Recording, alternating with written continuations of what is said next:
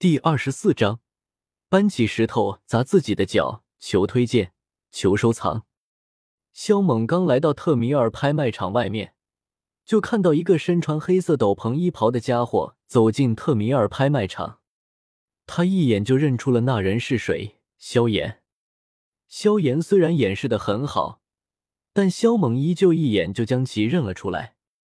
这一刻，萧猛脑袋顿时一阵嗡鸣。只觉得有一口气在体内似要炸开，特么的，又被截胡了！萧猛的脑海中唯有这么一个念头。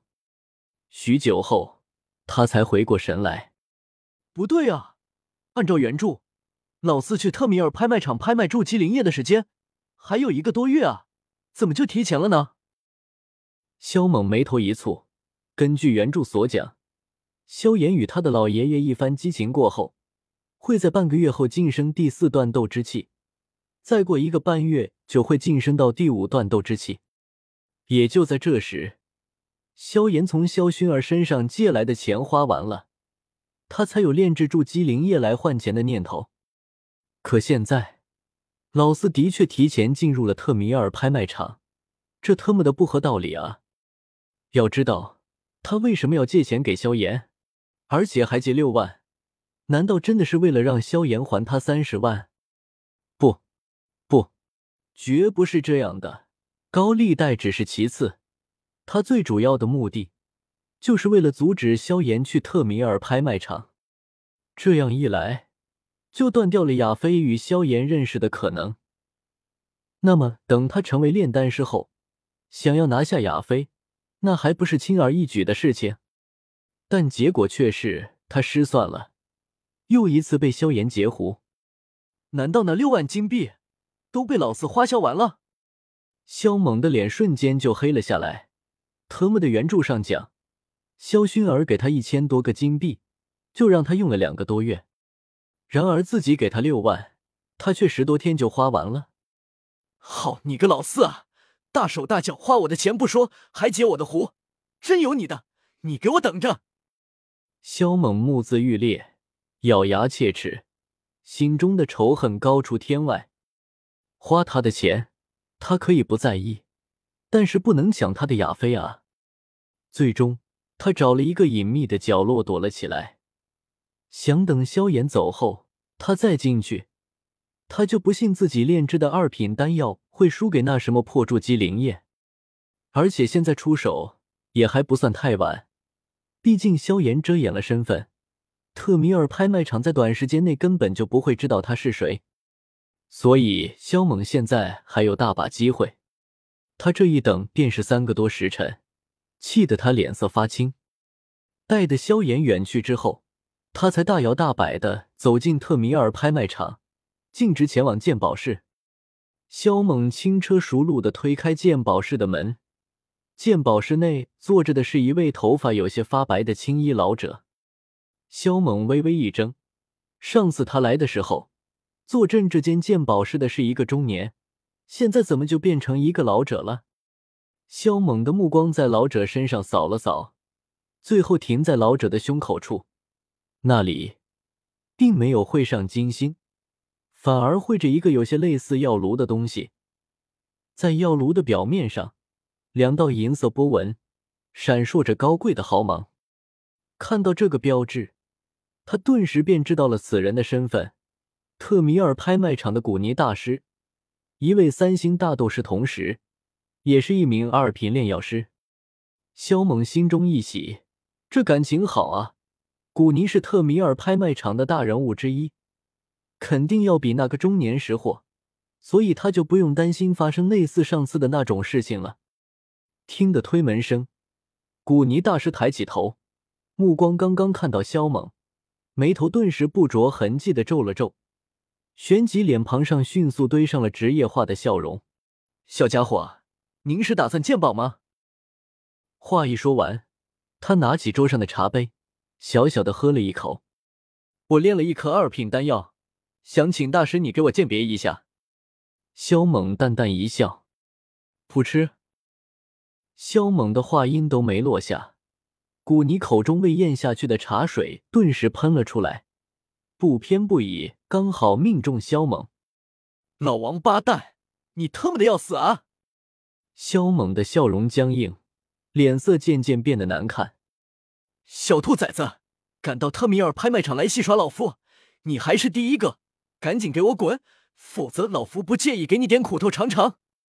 还不待萧猛发作，古尼就怒不可遏：“毛都没长齐的小混蛋，居然说他炼制出了二品丹药，是他疯了，还是这个世界疯了？”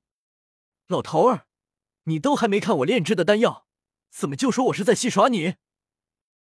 萧猛不满道：“对，你没戏耍我，你没戏耍我啊！”古尼的胡须都在发颤，眸子中怒火熊熊。他突然怒吼道：“你是没戏耍老夫，可你在羞辱老夫啊！”如瀚海般的音波滚滚而出，萧猛感觉自己的耳膜都要被吼破了。而且这一吼，顿时惊动了周边的人，一个个快速围来：“滚出去！”古尼身形一闪，将萧猛推出门外。而后，砰的一声将门关上。萧猛，Y equals at。到现在，萧猛都不知道发生了什么，就被推了出来，而且围过来的人还对对他指指点点，说话极为难听，甚至有人很愤怒。与此同时，有一群穿着统一的大汉走来，满脸杀气。萧猛心头怒火汹涌，今天简直莫名其妙。但他不想惹事，所以他立刻夺路而逃。那几个大汉追了出去，但没能追上。很快，有人在特米尔拍卖场闹事的消息被疯狂的传了出去，引起了一阵风暴。尼玛，怎么老子想泡个妞就这么难呢？我他妈的真是主角！一条人多的街道上，肖蒙脸色阴沉，事情太出乎他的意料了。我上上辈子是不是跟特米尔拍卖场有什么不共戴天的大仇？上次自己拿着血菩提去，被人一口咬定是火灵果，而今天萧炎拿着一瓶破筑基液去，得到了很高的待遇，但自己拿着一颗二品丹药前去，结果却被撵了出来。要是跑慢一点，怕是还要被打一顿。这特么的，要是说上上辈子没结过仇。他是打死都不信。嗯，难道就因为我没穿黑袍，声音不够沙哑？萧猛的脚步突然停在一家专卖黑袍的店铺前。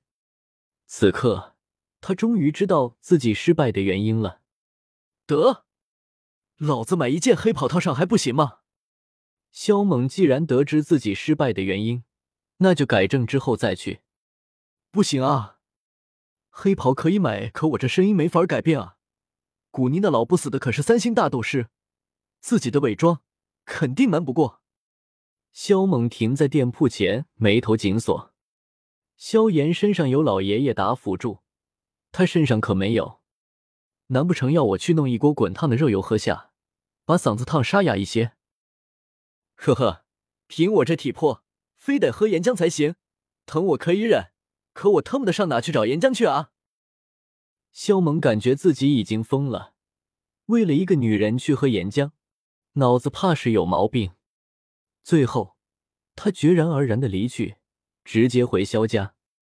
三少爷，现今无论是萧家的下人，还是那些直系子弟，遇到他都会恭恭敬敬的打声招呼，脸上露出畏惧之色。心头有火的萧猛。一路上都没理会跟他打招呼的人，径直前往萧炎的住所。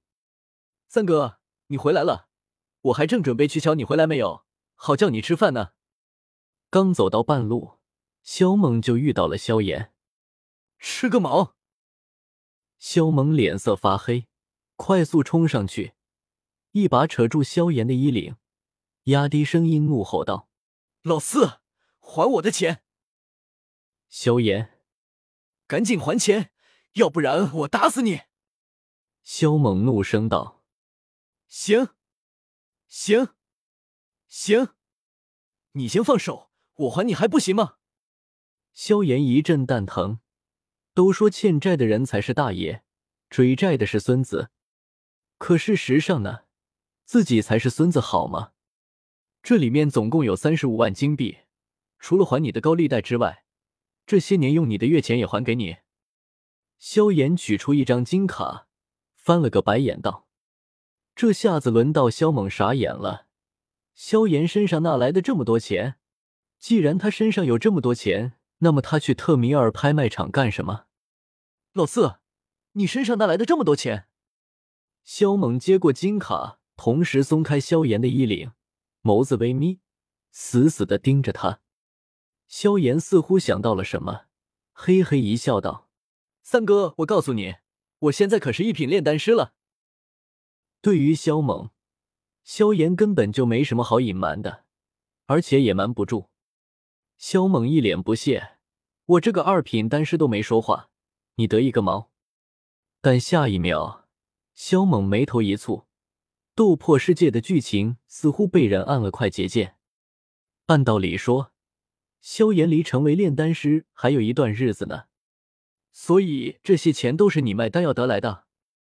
萧猛随后抬头看向萧炎，问道：“萧炎顿时一副不满的样子，撇嘴道：‘还不是为了还你的钱，我才把那些丹药拿去卖掉。哎，我自己都还不够吃呢。’”萧猛顿时只感觉整个人都不好了。所以今天你去特米尔拍卖场，就是为了卖丹药还我的钱？萧猛颤声道。三哥，你怎么知道我去了特米尔拍卖场？萧炎一脸吃惊。要知道，他行事非常隐秘，没想到会被自己的三哥给发现了。你先回答我。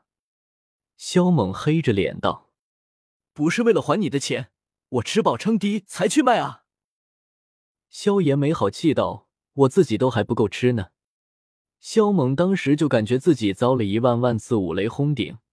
被劈的外焦里嫩的，什么叫搬起石头砸自己的脚？这就是，可这不应该是只存在于传说中的东西吗？三哥，你还没回答我的问题呢，你是怎么知道我去了特米尔拍卖场的？萧炎追问道。我就不告诉你，你能怎么的？萧猛斜睨他，近乎怒吼道。萧炎，哟啊，老四。这谁给你化的妆啊？还挺有造型的嘛！萧猛这时才发现，萧炎的脸上居然有些淤青，还隐隐可以看到发丝里面的头皮有些红肿。萧炎扯了扯嘴角，脸色有些难看。老四，你被谁打了？说出来，哥给你报仇去！萧猛突然发现自己的心里稍微平衡了一些。萧炎讪讪一笑，道：“三哥。”你误会了，这是我修炼武技的时候造成的。呵呵，是吗？萧猛差点就笑喷了，但他也不点破。我们先去吃饭吧。萧炎实在是不想在这个话题上扯太多。昨晚被人用麻袋套着暴打了一顿，都没看清楚是谁。至于药老，忙着吸收养魂木的力量来修炼呢，担心萧猛迟早会来讨要养魂木。所以昨晚是谁打的他，怕是会成为一个永远的谜。